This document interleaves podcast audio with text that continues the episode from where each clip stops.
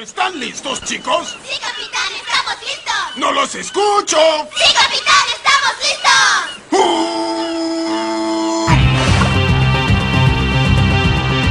Escritores. I'm Terry Moore, and you're listening to Comic Kase. Artistas. Hi, this is John Romita Jr., and you're listening to the Kamikaze Podcast. Hi, this is Mike Mignola, and you're listening to Kamikaze. Hi, this is Eric Powell, creator of The Goon, and you're listening to Kamikaze.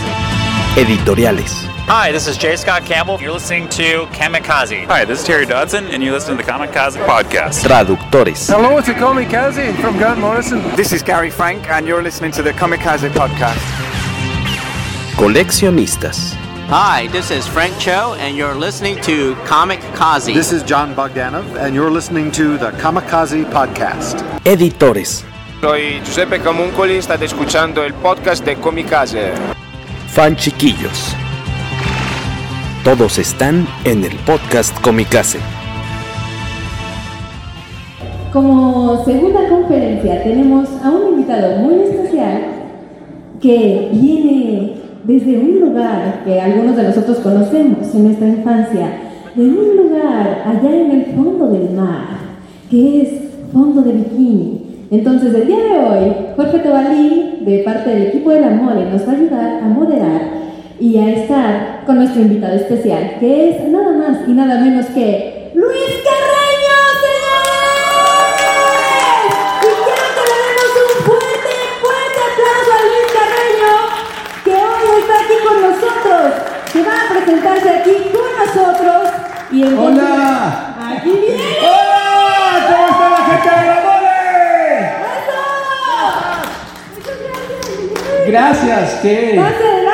Muchas gracias.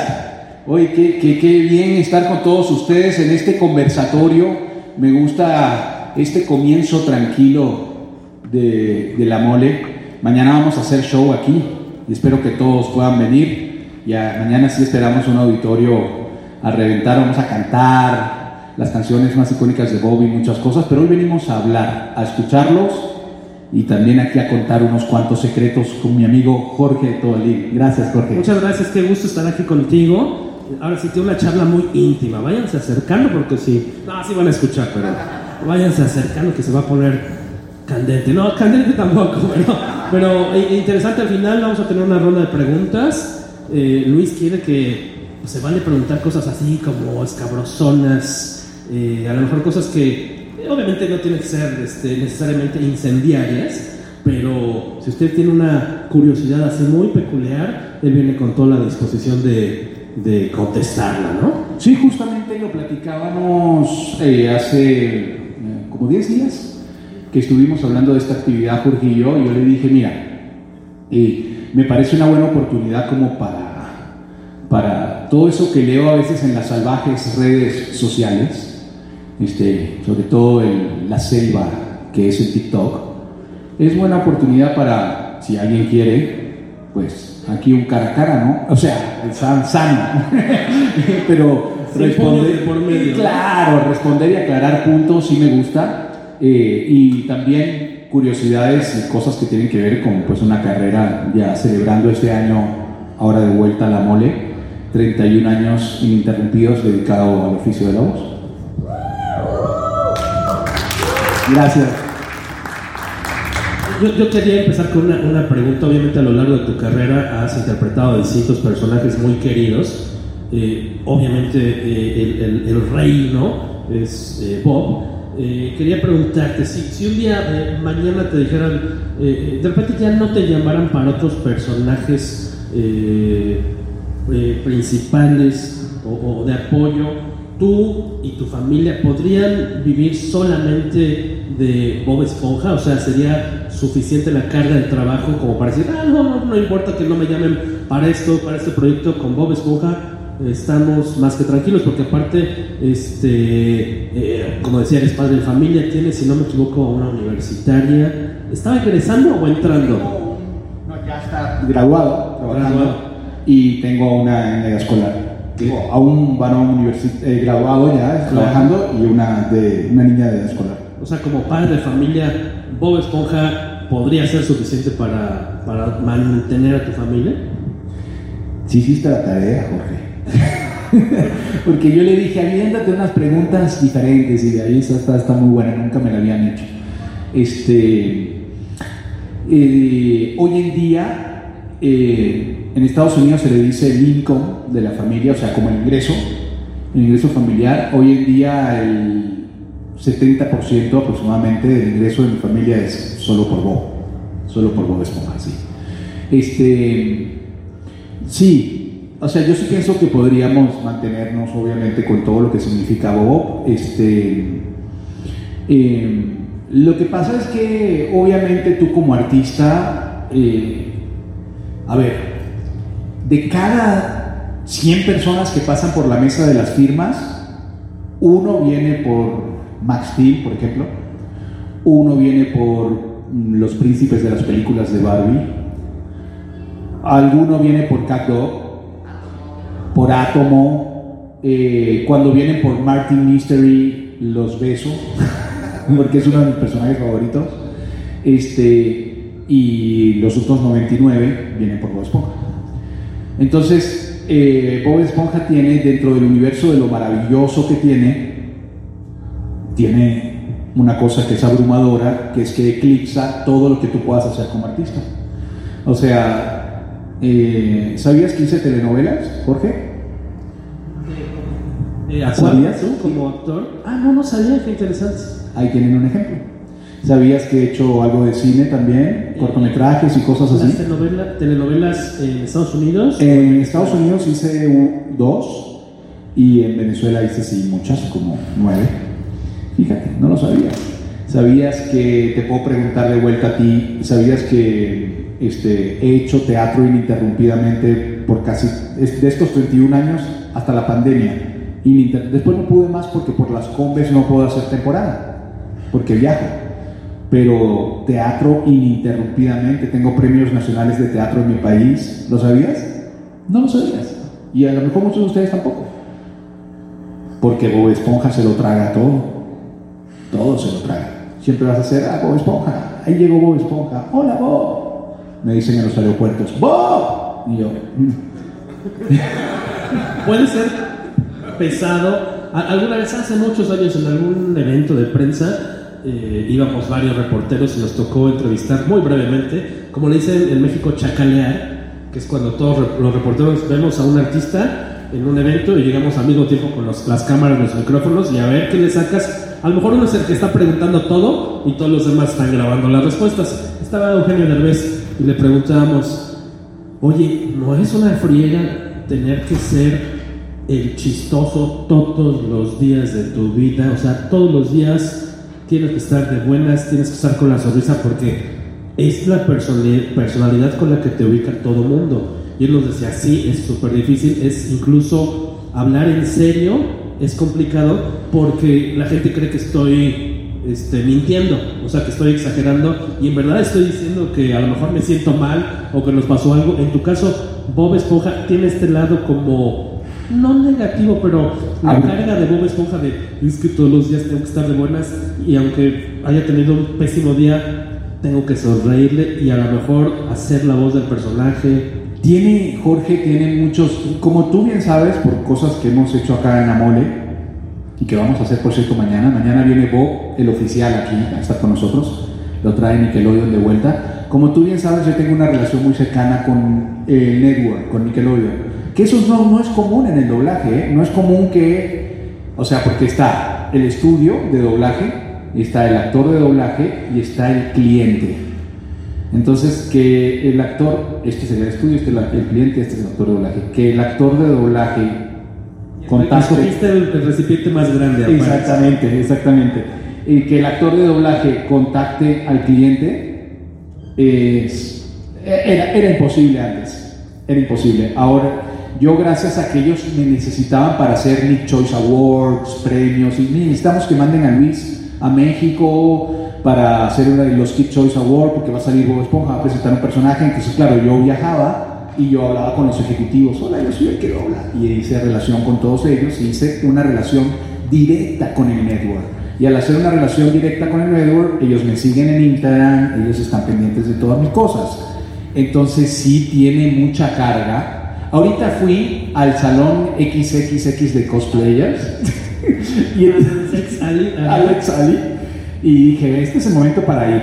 Y entré y lo primero que hice fue preguntarle al staff, oye, aquí la gente anda tomando fotos. Y me dicen, pues sí, se permite. Y entonces yo dije, ay, le comuniqué a Cintia que me estaba apoyando ahorita en la mole, Cintia, mi amiga, Cintia Olvera. Y me dice, y le digo, ¿será que entro? Que, oye, te- avísame si, que no me tomen fotos aquí. Bob Esponja en el- ahí, o sea, es como, porque por ahí la suben a ¿no? claro, y esas son, esas son ciertas limitantes de ser la voz de un personaje así, o sea, o, o, por ejemplo, este, nunca van a ver en mis redes una foto con, con un whiskycito, que sí, a veces me lo tomo, o sea, porque soy un señor, pero nunca vas a verme así con él, así que, ¡en las rocas! ¡En- en- ¡Cacahuates! No, no, no, no se, no se puede. Este, no me, después de que salieron redes sociales y nos hicimos virales y la gente ya conoce a sus actores de voz, pues más nunca me pude comer tan, o sea, tan libremente una hamburguesa en un restaurante, porque es como que, señor, ¿qué va a pedir? Eh, bueno, quiero una, eh, me pone por favor una cheeseburger con papitas y el, el mesonero casi que, claro, pero no tenemos de cangrejo. y mm, en todo el tiempo eso, ¿no? Vives, sí vives con el personaje mucho, vives, te, te, te persigue. Y- pero así como te persigue, de repente puede llegar a, a tal, no sé si a incomodar, de repente te dijeras, sí, pero es que también tengo esta otra parte de la carrera en teatro, he hecho telenovelas, tengo más personajes, que dijeras, este, pero tiene este otro lado de, ¿alguna vez te ha sacado de algún problema ser la voz o que digas, ching, eh, tengo que hacer un trámite o eh, hay algo en lo que a lo mejor voy a conseguir un mejor asiento para un espectáculo si en ese momento me presento y digo, le hablo con la voz de Bob Esponja. ¿A- a- ¿Algún, te, has, ¿Te has salvado, te has rescatado de alguna situación en algún momento ser este, la voz del personaje? Sí, claro, claro. Mira, cuando... Que hayas abusado de eso, sino... No, no, eh, a ver, en términos de abrir puertas, todas las del mundo. Fíjate que cuando yo eh, estuve, eh, fui a mi primera, yo me tuve, yo me fui de Venezuela hace nueve años. Este, pues creo que no hay que explicar por qué, ¿no? Ya, eso creo que todos somos ya expertos en el tema en toda Latinoamérica. Este, me tuve que ir de Venezuela y me fui a Miami, porque ya mi familia vivía desde hace muchos años ahí. Y cuando me senté con el abogado de inmigración, o sea, a ver qué traes, este, cuáles son las vías para que tú te puedas eh, tener una residencia permanente aquí. Y yo, bueno, mira, yo he hecho esto, y yo sí como que no decía de Bob, ¿no? O sea, como, yo soy actor, eh, y, el, el hombre me decía como, ajá, ajá, y yo, este, y he hecho teatro, y aquí están, mira, los reportes de prensa, ajá, y me gané este premio de teatro, ajá, y de último ya, o sea, hago doblaje, ah, qué bueno, sí. ¿Qué personajes? Este, Max Steel, ajá, este, bueno, los príncipes de las películas de Barbie, ah, eso sacaron unos DVDs, ¿verdad? Sí, nos puede funcionar. Y así como que, sí, este, Cat Dog, ah. Cuando dije Bob Esponja, el hombre cerró la carpeta como que, ya estás listo, vas a, tus papeles van a salir, vas a ser residente permanente y después te vas a ser ciudadano. Y así fue. De hecho, sí, en lo de la ciudadanía tiene muy poquito. Muy poquito, sí. Lo publicaste en tus Lo redes. publiqué en mis redes, sí, este, porque fue un proyecto, sí, desde el 2013, años. Lo publiqué en mis redes, sí tengo mucho que... A ver, no soy así el más... Yo soy muy, muy latino, la verdad. la verdad, siempre estoy en Latinoamérica por los eventos, pero, pero sí tengo mucho que agradecer a Estados Unidos, sí. Por, por- básicamente por, por darme un espacio para vivir, hacer vida y, y pues es mi país hoy en día, ahora, al igual que Venezuela y al igual que México, porque sí tengo una campaña para que le pidan a López Obrador que ya me dé mi pasaporte, ¿verdad? Claro, claro, pues si vengo a México este, cada dos semanas, o sea, señor Obrador, por favor, tenga dignidad. O sea, yo creo que Bob Esponja sí debería ser mexicano, yo sí pienso. En el dado caso que por X o Z eh, no pudiera seguir con el personaje, tú y yo. Este, ¿Qué actor crees o quién te gustaría que te supliera? ¿Quién crees que tiene las herramientas necesarias para ser un siguiente Bob Esponja? En- si tuviera que ser, casi no hay de otra. Este, ¿Quién dirías, ah, me encantaría que él fuera mi Padawan? Mi- mi- el continuador. ¡Wow! Eso sí nunca me lo había preguntado. ¿Tú eres periodista o? O sea, como dos veces al día, no soy periodista. Claro. Sí, sí, sí, sí, sí. Wow, Jorge, una pregunta comprometedora y, y- y importante. De plano a esa persona le vas a cambiar su vida para siempre. Estamos hablando de uno de los personajes más icónicos de la cultura pop de los últimos 100 años. No porque yo lo diga, la, la revista Time, muchas publicaciones, Forbes, mucha gente ha hablado acerca de ese tema. Una franquicia tremendamente poderosa, o sea, en términos de merchandise, de muchas cosas. Y uh, vamos a hacer así un... eh, hay actores que por tono pudieran funcionar.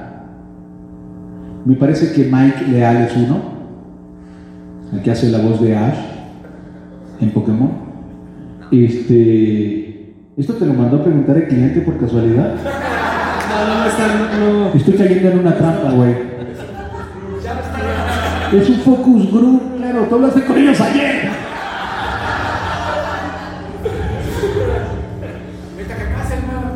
Este, mira, tiene que ser alguien que lo ame de verdad. Tú sabes, yo creo que tú eres una persona que lo sabe, tú sabes que yo amo a Bob Esponja y que lo respeto mucho, lo cuido mucho. Entonces, sí, despedirme sería pues, que me pongo duro, pero sí me gustaría pasar de testigo a alguien que lo respete, lo ame y lo quiera tanto como lo he hecho yo. Eso es lo que te diría. Y siguiendo con las preguntas crueles, tenía una preparada que dice, eh, eh, esperamos que sean 5, 10, 15, 20 años. Obviamente a- a- hay personajes que se quedan para siempre, ¿no? Seguramente será eh, igual el caso de Bob, y que los vemos en repeticiones por los siglos de los siglos, y son eh, voces que, pues a lo mejor hasta nosotros nos vamos a morir y van a seguir eh, sonando, ¿no? De alguna, de alguna forma. Esperamos que falte mucho. Eh, ¿Tú cómo te imaginas ese último llamado de Bob Esponja, ese último día? Eh, nosotros tenemos un caso muy conocido aquí en México que por muchos años, muy querido, eh, muy querida la voz de, la primera voz de Homero Simpson, ¿no? Este, en su momento, eh, cuando se tuvo que despedir del personaje por cuestiones laborales y estos de conflictos, a él anímicamente, alguna vez leí una entrevista en la que él tenía obviamente su colección de Homero Simpson, ¿no? Y de repente fue de, es que ya no lo puedo ver al personaje porque me rompe el corazón, tuvo que borrarlo de su existencia para poder seguir adelante. Este, en tu caso, ¿crees que, es- que co- cómo te imaginas esa última, esa última visita a, a la cabina de, de grabación y cómo crees que en un futuro lejano, esperemos mucho, afrontarías ese, ese- esa despedida que en algún momento tendrá que pasar? Claro ¿no? que tiene que pasar, es ley de vida. Es ley de vida, es como, es como, como la muerte, que es ley de vida también, y muchas otras cosas que en algún momento van a pasar. Yo eh, me gustaría, me gustaría llegar a una marca importante. El, año que viene celebramos 25 años de Bob Esponja, yo celebro 24 doblándolo. Como todos saben, tuvo otra voz en la primera temporada. eh, y, y pues em, eh, me gustaría, no sé, tener como que un registro, algo así como eh, lo doblé por 30 años, algo así, ¿no?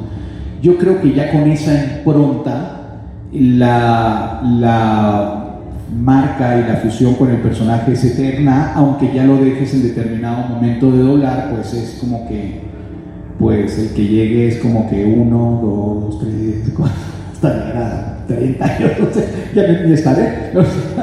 este, entonces, yo todos los días lo pienso, todos los días digo, bueno, vamos a ver hasta cuándo lo grabo, hasta cuándo lo doblo. Este, pienso que todavía me queda bastante tiempo porque soy una persona joven todavía, tengo mucho tiempo para doblarlo, pero sí ese día va a llegar, lo tengo muy claro, y eso va a ser un parteaguas en mi vida, igual que el día que lo empecé a doblar. Se va a repetir la historia, la vida es cíclica. O sea, el día que yo empecé a doblar a Bob Esponja, mi vida cambió para siempre, sin saberlo en ese momento, porque cada vez que me preguntan, ¿qué sentiste cuando te dieron a Bob Esponja y lo empezaste a grabar? Y mi respuesta siempre es, no sentí nada.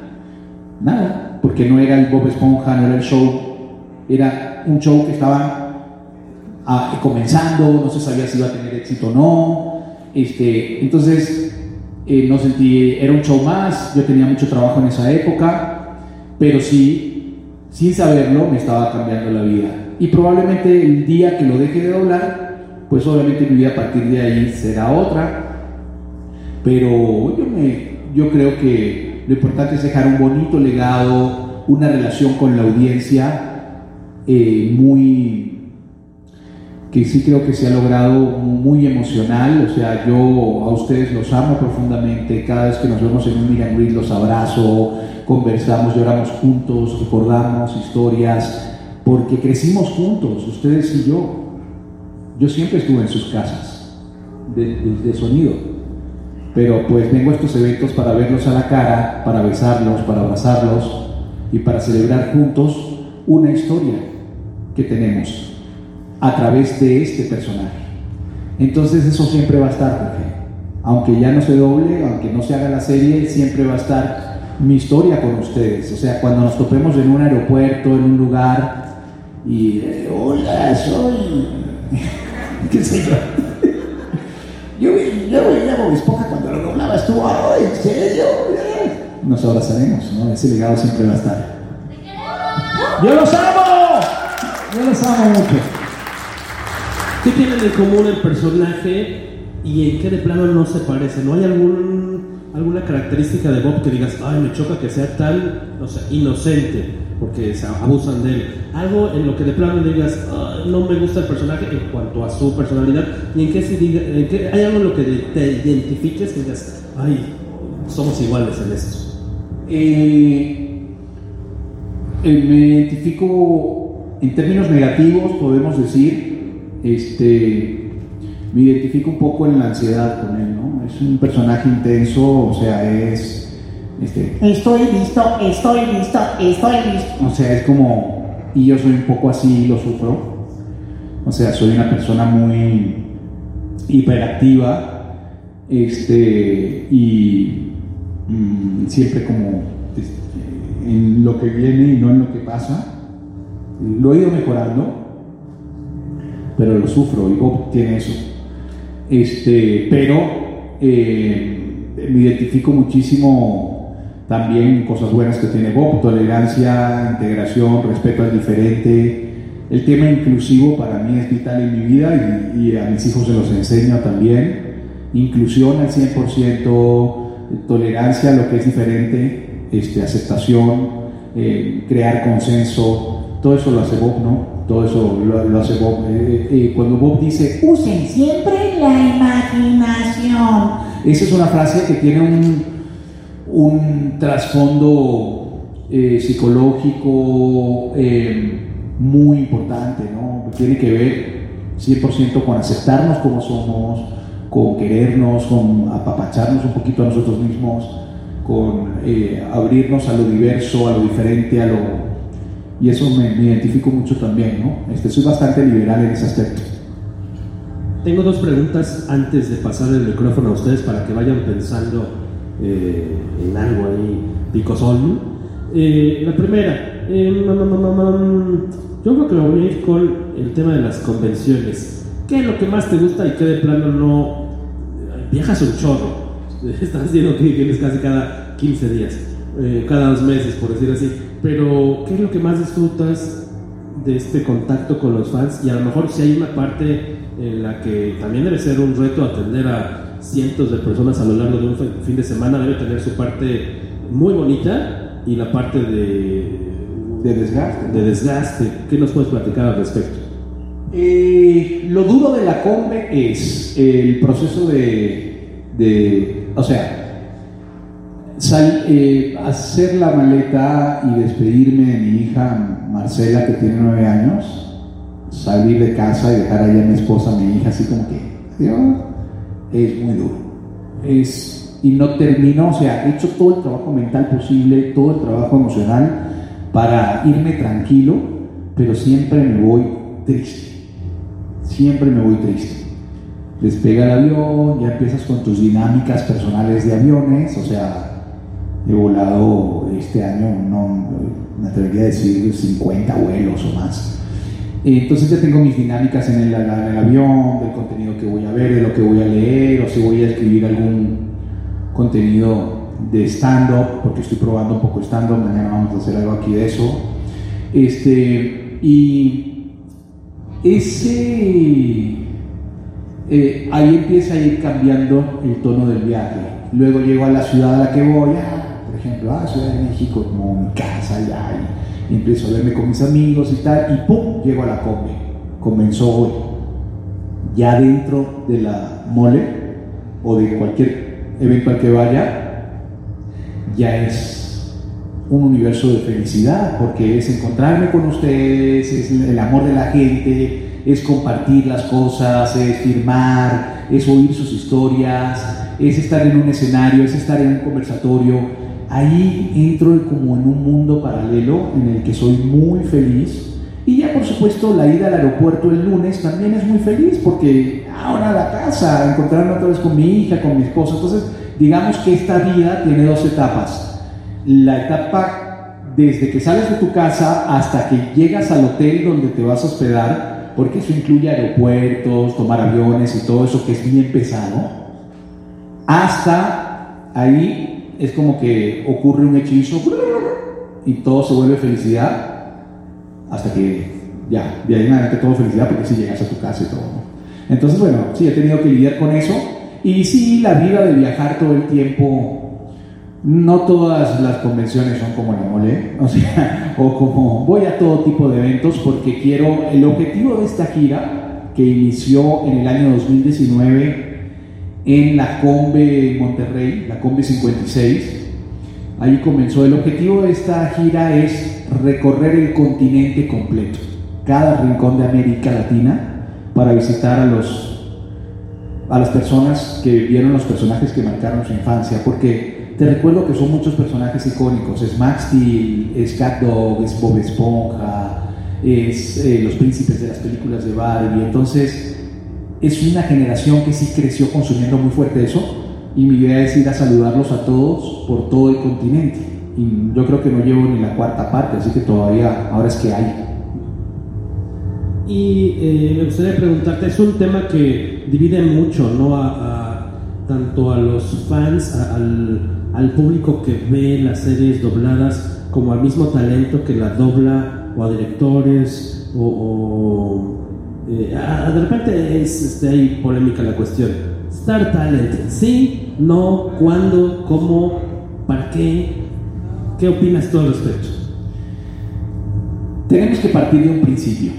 Nosotros trabajamos para una industria que, como su nombre lo dice, industria, tiene que crear dividendos.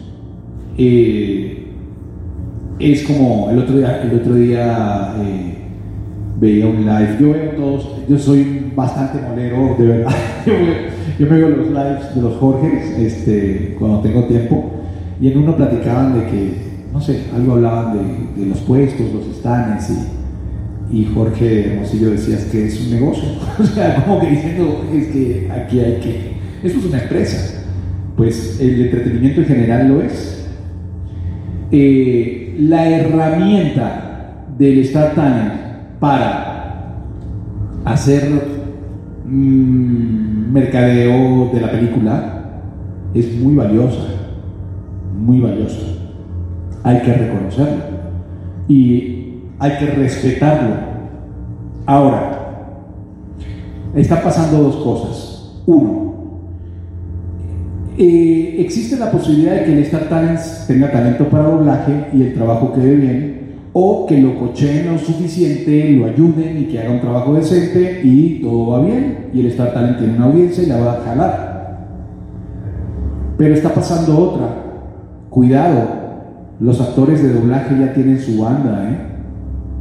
Los actores de doblaje ya tienen una audiencia que dice, oye, ahí está la voz, no digamos Luis, o sea, ahí está la voz de Gerardo Reyero, ahí está la voz de, qué sé yo, René García, ahí está la voz de tantos compañeros que ya jalan su propia banda.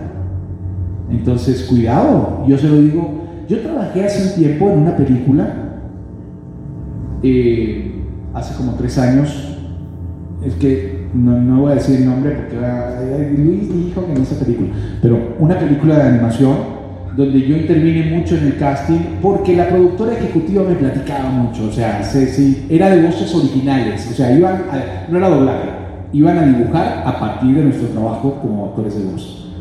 Y este, oye, ¿a quién conoces tú? Y eran muchos personajes, ¿a quién podemos? Entonces yo empezaba a recomendar este, este, otro, otro, otro. Armaron un elenco y cuando yo veo el elenco, o sea, Carol G, bien, Daniel Sosa, ¿quién es ese? No, un comediante mexicano, ah, ok. Eh, un youtuber que se llama Sebas, colombiano, este, Eva Luna Montaner, este, yo veía, yo, bueno, está lista, y chum, chum, chum, por ahí aparecía Luis Carreño, ah, me salvé, seguía bajando así, tal, y seguía viendo Calle y Poché, este, no sé quién, y yo decía, no Adriana Barraza, por lo menos es una señora actriz, la maestra, bien. Este, Sofía Vergara, bueno, es actriz o bueno, es interesante. Y está, eh, y cuando llego abajo ya están todos googleando qué película estaba este elenco. este, y cuando llego abajo dice, ah, hay uno que tú recomendaste, Juan Carlos Tinoco. Y yo, bien, mi compañero sí. Y le, me volteo y le digo, solo tienes a dos actores de doblaje, dos actores de voz. ¿Por qué no lo hacemos 50-50? Para que te suene bien la película. Este, ah, que eso me va a jalar un chingo de gente. Salió la película. No, y no sé, no tengo los números, no sé cómo le fue a la película. Tenemos por ahí otro, un tercer micrófono, si no utilizamos. Hay dos. Ahí están, perfecto. Por favor, no sé si alguien tenga una preguntita. Nosotros nos acercamos a darles el micrófono. Por favor, digan su nombre, si pueden, pues de dónde vienen y su pregunta. Pregunta, pregunta, no, no de tengo un comentario que es una pregunta que es más bien un comentario. No, no, no, es pregunta. Bienvenido, ¿qué tal? Eh, soy Edgar y vengo de la Ciudad de México. Bienvenido. Eh, dijiste que Juan Carlos Tinoco es tu amigo. Él hizo un personaje de Dragon Ball. Si a ti te dieran la oportunidad de hacer un personaje de Dragon Ball, ¿te gustaría que fuera de esos personajes que no gritan tanto o de esos que gritan así de mucho, como Juan Carlos Tinoco con Jiren?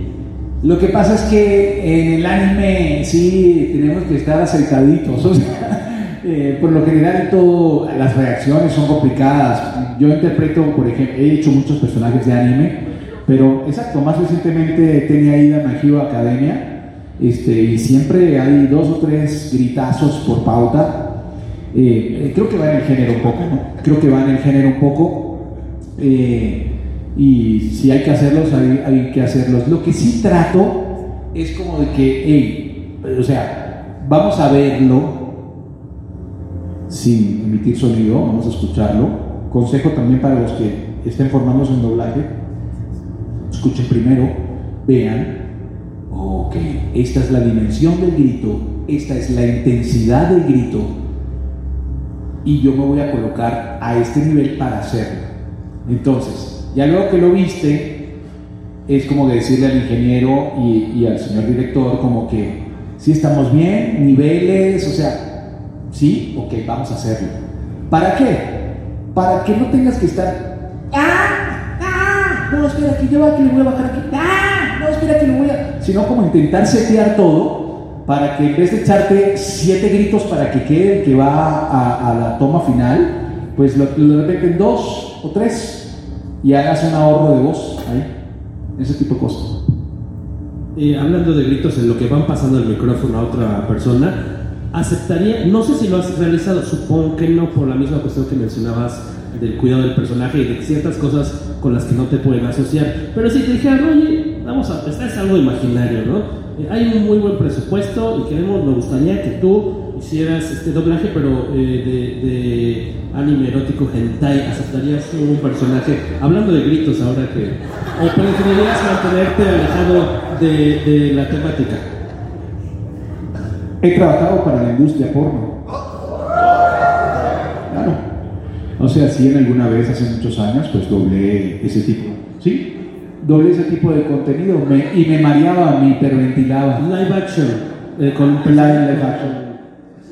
Eras el chico de las pizzas. Era, era así, el, el, el güey que venía a, a, hacer plomería y no había con qué pagarle. Y le decían, este, te puedo ofrecer y se quitaban la bata y tal. Este, Interesante. Eh, pero era bien molestoso, ¿eh? Era, fue hace muchísimos años. Era, era, lo que pasa es que nosotros, antes no teníamos esto, Jorge. Nosotros era doblar 24-7 para que la cuenta más o menos diera, ¿no? Entonces, mira, y tú doblas, yo doblo hasta cabillas, güey, vamos. O sea, necesito hacer loops para vivir, para mantener la familia, para salir adelante. Después llegaron las combes, el merchandise, las redes sociales y tal, y ya los actores de voz ya están como que en su cara. Ha cambiado. Pero antes no era así. Acuérdate, son 31 años, la, los primeros 15, 17 años la industria tenía que trabajar duro y sí me tocó hiperventilarme en algunas pautas. Doblabas a los que doblaban, de cierta forma, ¿no? Tenemos por aquí el micrófono, aquí enfrente. Ah, no, ¿dónde está, perdón, el micro? ¿Ya están listos? Adelante, por... Ah, no, yo creo que ya lo habían repartido, perdón. Ah, de este lado, por favor. Creo que tenemos tiempo para... Creo que un par más de preguntas. Ah, ahí lo tiene. Cinco, cinco minutitos nos quedan. Eh, es cuatro. Rodolfo Osorio de Ciudad de México. Un placer. Perspectivas de doblaje ahora con inteligencia artificial. Buena pregunta. Buena pregunta. Oye, estoy muy, muy, muy feliz de esta plática porque está, tiene creo que lo que Jorge y yo queríamos. Intimidad, tranquilidad y testimonios nunca antes escuchados. este, eh, eso no es por la inteligencia artificial, es por el porno. Este, este, lo de la inteligencia artificial. Para mi generación, para la generación de actores como Mario, como René, eh, yo estoy ahí como de los más jóvenes de esa generación, pero estoy en esa generación. Esa es mi generación. Este Carlos II, Gerardo Reyero. Eh, para nuestra generación pienso que no va a ser Primero porque hay que pulir un poquito, hay que pulir ciertas cosas, no está sonando todavía como tiene que sonar. Y eso lo van a desarrollar, pero lo van a hacer rápido, ¿eh? En dos años, yo estimo, ya estarán. Pero para los jóvenes actores de voz vienen los grandes retos. Ver dentro de ese nuevo paradigma de industria, dentro de ese nuevo esquema, dónde vamos a caber los actores de voz. Y creo que en la construcción de personajes para que las inteligencias artificiales desarrollen, pero hay que hacer una construcción de personaje. Entonces el doblaje debería pasar a ya no ser por volumen, ya no ser pagado por línea o por loops, sino empezar a ser pagado por regalías, aunque sean muy pequeñas. Mira Luis, vamos, ya no vamos a grabar más, no quiero ni decir X personaje, pero como tenemos 120 capítulos ya hechos, vamos a trabajar con todo este banco de esos 120 capítulos para doblar lo que siga. Pero para tener el derecho de usar tu voz para hacer todo eso que va a seguir eternamente, y ya no te vamos a necesitar que grabes más, te vamos a pagar 0.00000000000,1 dólares por reproducción. Y de repente los actores podremos vivir de eso. Ese es un camino. Muy buena pregunta, muchas gracias. Eh, los que, eh, de este lado, por favor. Juan Carlos de La Escala, primero que nada, felicidades por tu trabajo, este, mis respetos. Creo que ha sido un preámbulo en Latinoamérica de los, de los buenos doblajes que hay. Mi pregunta es, yo siempre te digo la duda, espero que me dé explicar. Tú que ya eres consciente de que tienes a un personaje, en el caso de Bob Esponja, en tu día a día, cuando pasas ciertas cosas y no ha pasado en Bob Esponja, tú puedes, tú puedes pensar y decir, si le pasa esto a Bob, voy a reaccionar así. O sea, siempre he tenido esa duda con los que hacen doblaje, cuando ya tienen algo seguro y ven una situación en la calle o con su familia personal y dicen, yo voy a actuar así, hago de esponja si le pasa esto, ¿no? O sea, como que existe esta práctica. Gracias. Sí existe y es una de mis herramientas actorales más recomendadas y que a mí más me han funcionado en la vida. Eh, y es simplemente, valga la comparación, es muy cómico, pero es, los actores debemos ser permanentemente unas esponjas. Y me refiero a que los actores debemos estar permanentemente viendo todo lo que nosotros tenemos que desarrollar en exceso la empatía por el otro. Nosotros tenemos que desarrollar en exceso nuestra capacidad de observar, nuestra capacidad de conectarnos con el dolor ajeno. Nosotros debemos desarrollar nuestra capacidad de odiar, matar, desear, abusar, todas esas emociones que las oímos y uy, qué fuerte, ¿no? Pero tenemos que meternos en ella para tener banco emocional para interpretar luego. Entonces, sí, yo soy una persona que todo el tiempo estoy como que, oye, mira cómo habla este señor. Uy, tiene una manera de hablar bien particular. Y la grabo. Y a lo mejor en unos años la utilizo para algún personaje. Nosotros tenemos que ser unas esponjas de todo lo que nos rodea para decir, oye, esto lo puedo aplicar a mi personaje, o esto lo puedo poner, esto lo puedo... Y eso pasa por consumir, consumir cultura, arte, venir a este tipo de eventos. Y eso pasa por este, también convertirnos en personas que gracias a que consumimos arte, cultura, somos difícilmente manipulables, ni por políticos, ni por la sociedad, ni por nadie, porque tenemos nuestro propio criterio. Y eso nos va a ir convirtiendo en mejores artistas. Creo que nos queda tiempo para una pregunta tal vez. Una más, por favor. Aquí enfrente están levantando la manita desde hace rato. Ahí está, un Pokémon. Los que falten por preguntas, ya de aquí a la mesa, ¿eh? De aquí a la mesa. Me voy ya a las firmas, ya les voy a platicar de un par de cosas de eso. Excelente. Sí, o sea, no se acaba el convivio, todavía pueden visitarlo en su mesa. Ahora es que empieza. Va empezando apenas. ¿Cómo te llamas? Hola, mi nombre es Juan, eh, soy de Xochimilco y estoy listo, estoy listo. este, quiero, quiero este, preguntarte si cuando comenzó usted en, la, en esta carrera de doblaje, ¿tuvo alguna inspiración, algún actor de doblaje que, que todavía sea tal vez su inspiración y que diga, gracias a este actor, eh, yo tomé este rumbo o, algo? Sin duda alguna, eh, todos los grandes íconos del doblaje mexicano de la época de programas como este, Don Gato y su pandilla, eh, mm, por supuesto el maestro Rubén que nos dejó hace poco este, por su icónico trabajo en He-Man, que era la serie que yo consumía cuando era niño, pero realmente lo que más me marcaba de él era la manera como, como interpretaba Jack Pallas.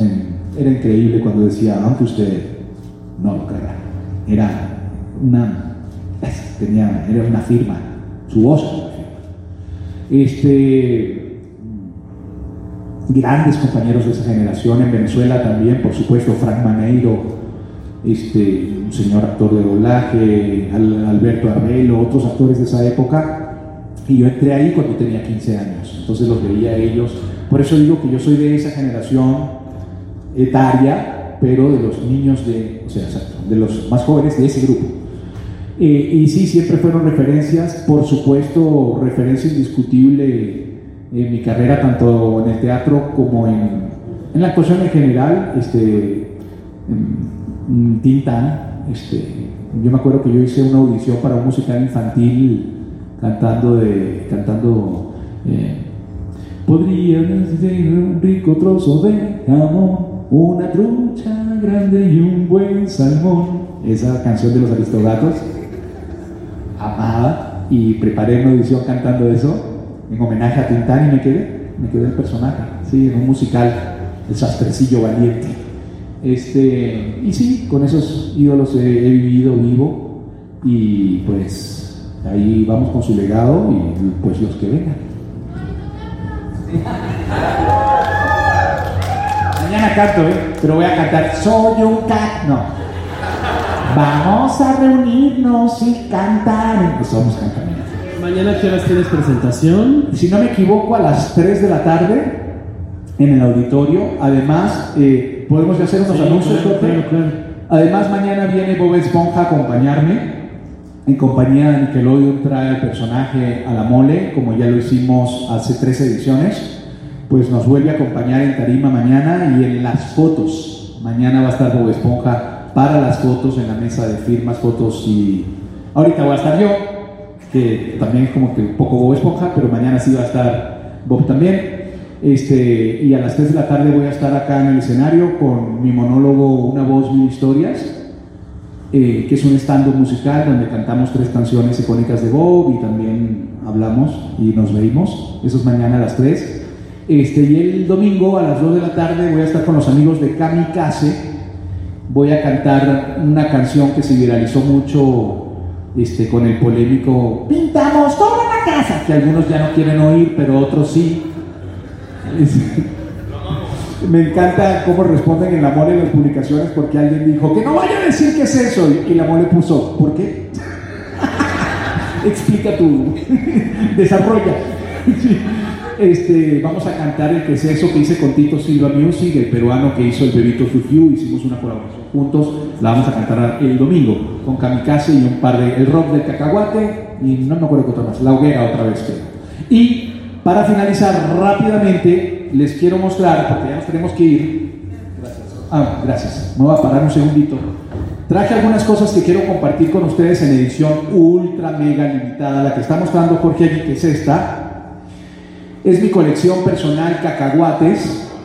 Eh, es oversize, por eso tiene esos tamaños que se usan mucho ahora. Eh, es mi colección personal cacahuates, donde en cada, cada edición solo hacemos 30 playeras únicas y exclusivas. Y estas son las que se hicieron específicamente para la mole.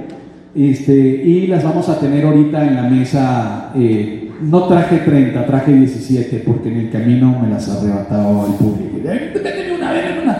Me quedan 17 y las traje a la, a la mole. Y las vamos a tener ahorita en la mesa. Gracias, Jorge. Y aparte, también traemos el lanzamiento de Original Disney, que también este es el nuevo, el del holandés errante, el reloj, que brilla en la oscuridad. Exacto, Jorge tiene ya el suyo de Bob Esponja. Este y este son ediciones limitadas, solo se fabricaron 300 y de este ya no hay. Traje los que me quedan, que son 10 para la mole. Del holandés, edición especial del holandés, de Original Disney y de Bob Esponja. También vamos a tener en la mesa. Los que compren este artículo tienen su firma ya incluida. Este, yo soy muy feliz, Ciudad de México es como mi casa, siempre vengo. eh, para mí es muy importante venir a la mole, encontrar las formas. Agradezco profundamente el esfuerzo que la mole hace, tomando en cuenta que soy un actor que hay que volar desde Estados Unidos, ponerle un hotel, hacer un esfuerzo económico importante para la mole, sin embargo, lo hacen y lo valoro y lo respeto mucho y pues que siga, que se convierta en una tradición que cada cierto tiempo los visite por acá. Así que voy directo a la mesa de firmas y allá los veo. Gracias, Jorge. ¿En qué parte te encontramos? ¿En qué planta del edificio estás? Estoy en la planta número uno, donde están los actores de doblaje, al lado de la que hace la voz de eh, Candy Candy, de Cecilia Richter. Ahí. En este mismo piso, entonces. En, en ese mismo piso, al lado de ella voy a estar. Voy ahorita de aquí, de verdad, vamos para allá. Y lo otro que les iba a decir, para que me ayuden a regar la voz. Hoy han estado poniendo en algunas redes, o hay gente que ha estado platicando como que, ay, yo quería ir con Luis, pero se acabó la preventa. La preventa, como la palabra lo dice, es preventa. O sea, sí se acabó porque ya estamos en el momento, o sea, ya es ahora. Sí, ya no puede pero ser puede, preventa. exactamente, ya no puede ser preventa, pero está disponible la compra de la firma, foto, audio y artículos en la misma mesa. Por favor, difúndanlo. Gracias y los amo mucho. Gracias, Jorge. Gracias, un aplauso para Luis Carreño. Muchas gracias, no olviden muchachos que ahorita se va Chicos, ¿nos podemos hacer una foto? ¿Podemos hacer un sector de pies?